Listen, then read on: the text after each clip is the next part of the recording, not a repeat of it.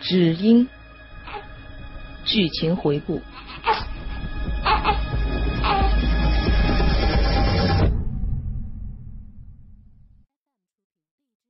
再往前走一点儿，就可以打电话了。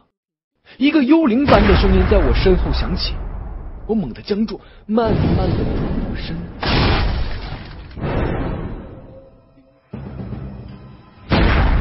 这个浑然不信神、不信天尊的人，根本没有意识到这一点。而且原吉告诉我了，上一次你上厕所时间并不太久。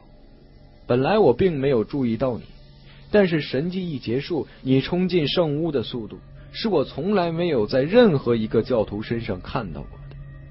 我很奇怪，本来以为会有一个记者成为教会的忠实信徒，现在看来，如果不是记者先生年纪轻轻的肾功能就衰退的话，那么就是有一些其他的打算了吧。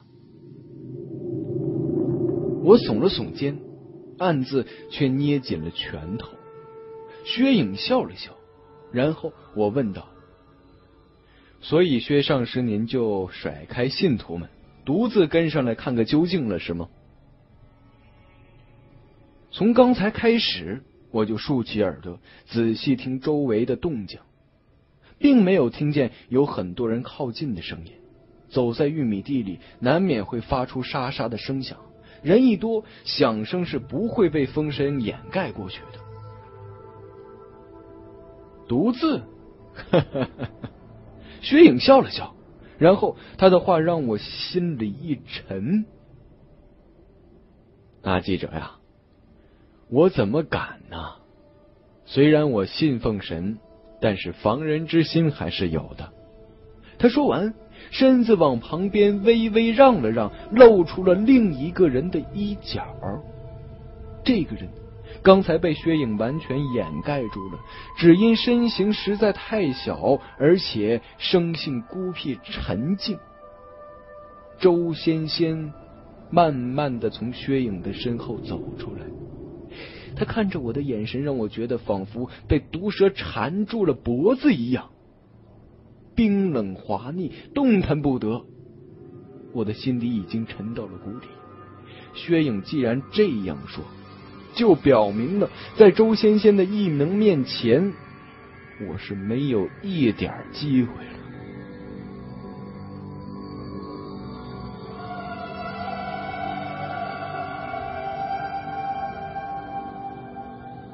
没机会，我也要创造出机会。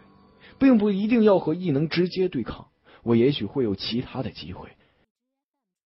你信神？我嘴角露出嘲讽的笑容。你信的是那天尊？没等薛影回答，我就把头转向了周仙仙。他才是能决定我生死的人，我不用和薛影多废话。三年前。我在上海第一妇婴医院里采访过你妈妈黄芝，我记得你。周仙仙回答，虽然这几个字听不出多少感情，但好歹他回应了我，这就是一个好的开始。薛影抱起手，似笑非笑的看着我，仿佛想看看我能玩出什么花样来。呃，上星期三我就在上海中级人民法院里，你和薛上师也去了是吧？周仙仙只是看着我，没有回应。我知道你在那儿也展现了你的能力，降下一场神迹来。那个犯人杀死你母亲的凶手，是你让他消失的吧？周仙仙轻轻的点了点头。你一定很恨这个人吧？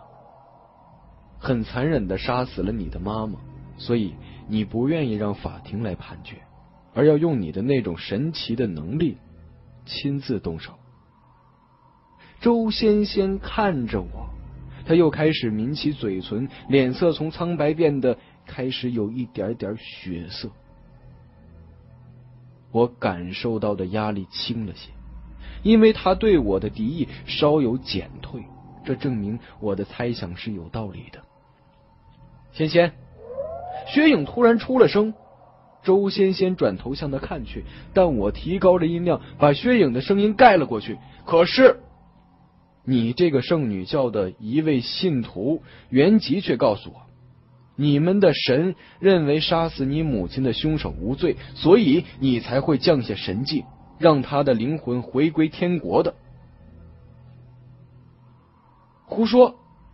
周仙仙立刻出声反驳，他的声音里明显带有愤怒。真是先前原籍的那几句话提醒了我。他说：“作为神的代言人，圣女无父无母。可这世界上哪有无父无母的人呢？真是从石头缝里蹦出来的人吗？”历来的宗教上，对于像圣女周仙仙这种角色的父母的地位，都有两种截然不同的对待方法。一种就是原籍的想法。神或者神子的凡间父母都是凡人，并不真能当起这个圣父圣母的称号。另一种，则连神的凡间父母一起崇拜，特别是母亲。这两种不同的看法，会让教义形成重大的分歧。最明显的例子就是基督教和天主教。这两大教派同出一源，但后来成为了泾渭分明的不同派系。其重大区别就是，天主教尊耶稣基督的母亲玛利亚为圣母，而在基督教里，玛利亚只是一个普通的妇女。所以在所有的宗教里，为神的凡间父母定位是一个极其极其重要的一件事。处理的不好，就会让教会里形成对教义有不同理解的派系。像圣女教这么一个初创的教，更不能出现这方面的波动啊！可让人心痛的是，周仙仙的生母黄芝，却是一个让世人鄙薄的疯子。我想。绝大多数的教徒都不会知道圣母的母亲是一个疯子。当圣女教慢慢发展壮大，总有一天会有教徒提出这样一个问题：有的教徒会主张尊圣母，有的教徒会主张圣女的母亲也只是一个凡人。或许这种声音已经开始出现了。无论持哪一种态度的教徒。当他们知道黄芝是一个精神病的时候，毫无疑问会对圣女身上笼罩的光环产生打击。教会实际操纵者薛颖和刘江州当然不会坐视这种局面出现。周仙仙的父亲已经失踪了，如果他母亲也能失踪的话，就完美的解决了这个问题。但是，周仙仙虽然肯跟着薛颖离开。却明显对黄芝还有感情，他不会对母亲用他的异能，所以吕婉强就出现了，必然是这样。尊敬的薛上师让被完全洗脑的吕婉强去杀黄之，许诺会降下神迹，让他的灵魂回归天国，而他对周仙仙。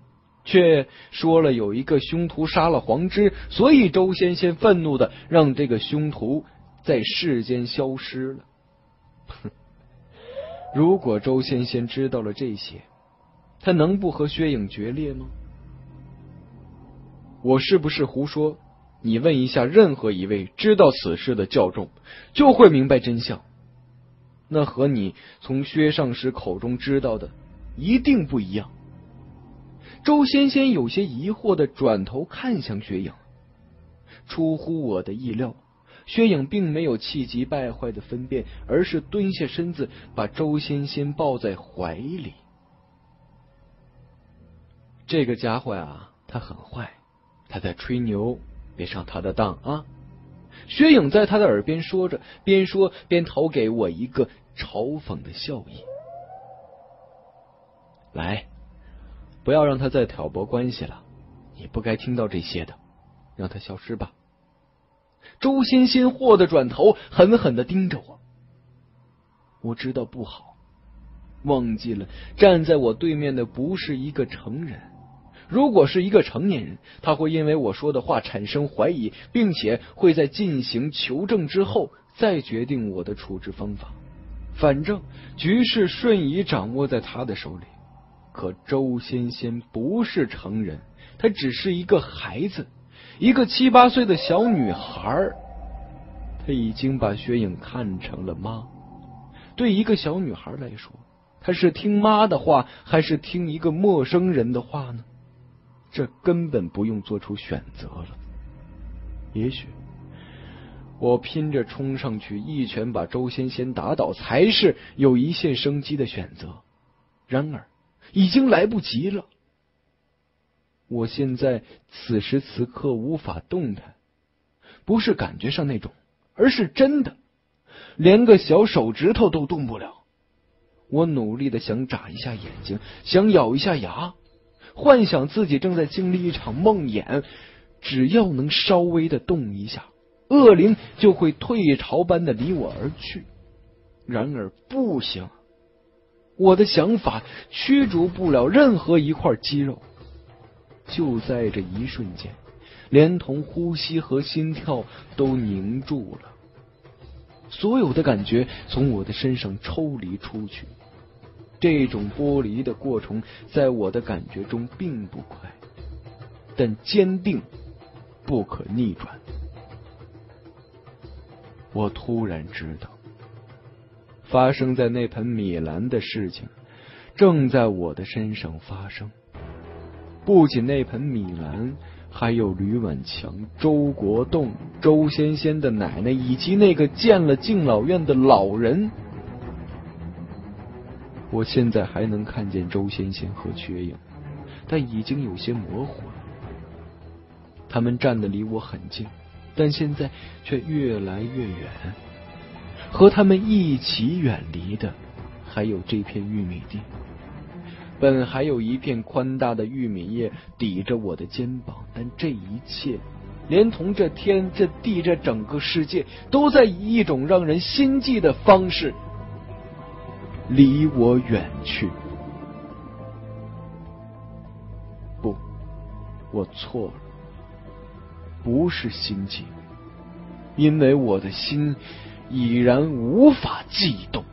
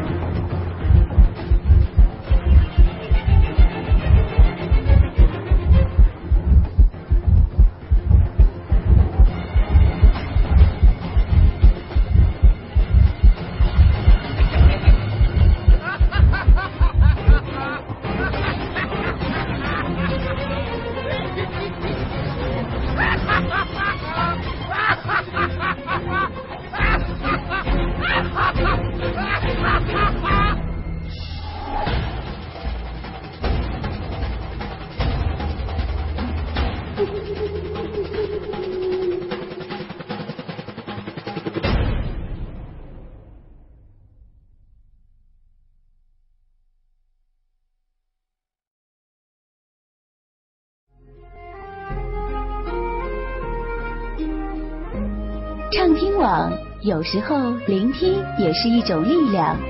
你的畅听别样精彩，三 w 点听八五点 com。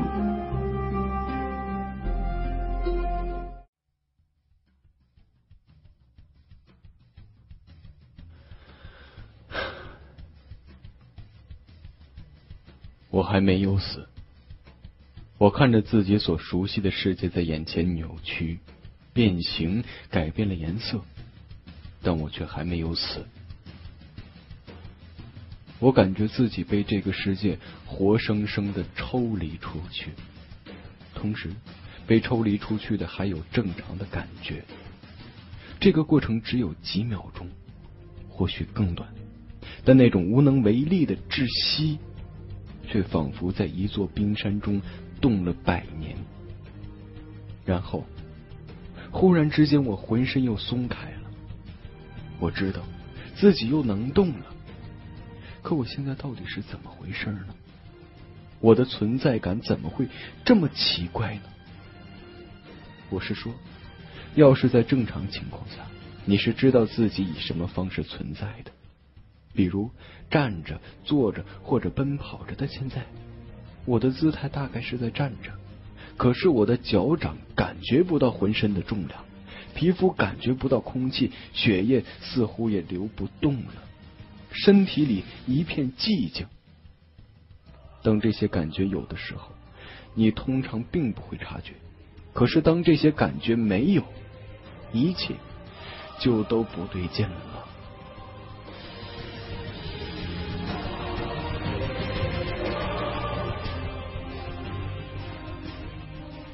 我看出去，世界也全然不同，缤纷色彩的颜色没有了，组成世界的是我说不上来的颜色。蓝？不是，灰？也不是，或者这些根本就不算是颜色。我似乎还是在那片玉米地里，但我看到的玉米杆、叶子，还有那两名叫薛影和周仙仙的人影，都成了些什么样子呢？我很难表述看到的世界。宽大的玉米叶在晃动着，并不是因为风吹。薛影和周仙仙的形象边缘也在变换，就像距离不停的变动。组成这些物体的是曲线，一个个都是立体的几何图形。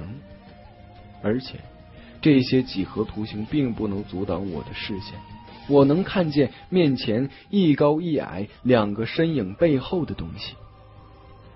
当然看不清楚，看出去的都是重重叠叠变化着的影子。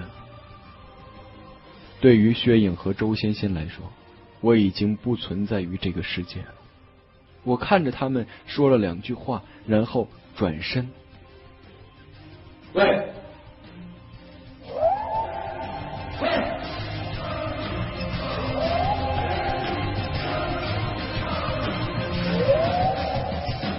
我大叫起来，他们听不见。虽然这在意料之中，却让我慌急。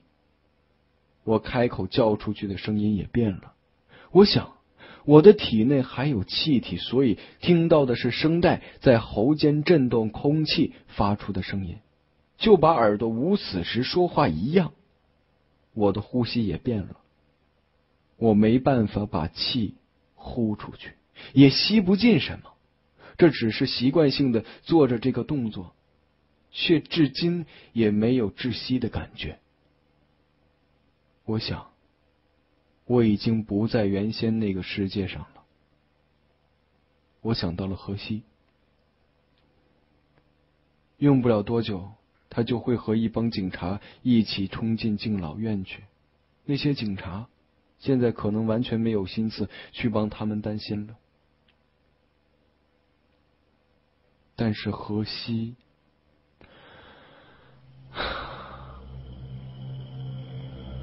透过玉米地，我看见薛影两人正在远去。我想要赶上去，一步，我只迈了一步，眼前的景象完全变了。我不知道已经在这个世界待了多久。这儿完全没有什么东西能够能够记录时间的，时间在这里仿佛全然变成了心灵上的一种感觉。或许只过了十几个小时，或者几天，不过我觉得应该已经有了十几天，可能一个月。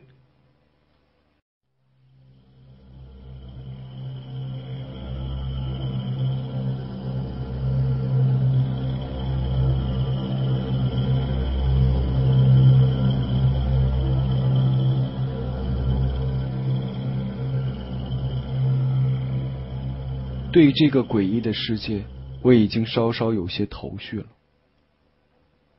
我好像走进了电脑三维图像的世界里，尽管还是有些不同，但这总算我能想到的最类似的比喻了。我所在的这个世界，仿佛空无一物。我能看见那些房屋桌椅，街上行走的人，但是我碰不到他们，他们也看不见我。这里的空间构成的很奇异，我至今也找不出任何的空间规则。我曾试过，在一个咖啡馆的门前待了很久，看人来人往，努力的分辨男女，猜测女子是否漂亮。但走了一步之后，我就到了海上。一只海鸟在我面前俯冲入海，叼起一尾大鱼。我想，这儿离岸不会很远。我的身体跟着海水微微起伏，但却并不会不稳，因为重力在这不存在。我不知道是怎么站着的，也不懂为何不倒。我只知道。只要我挪动一步，哪怕只挪一厘米，那么就会到另外一个地方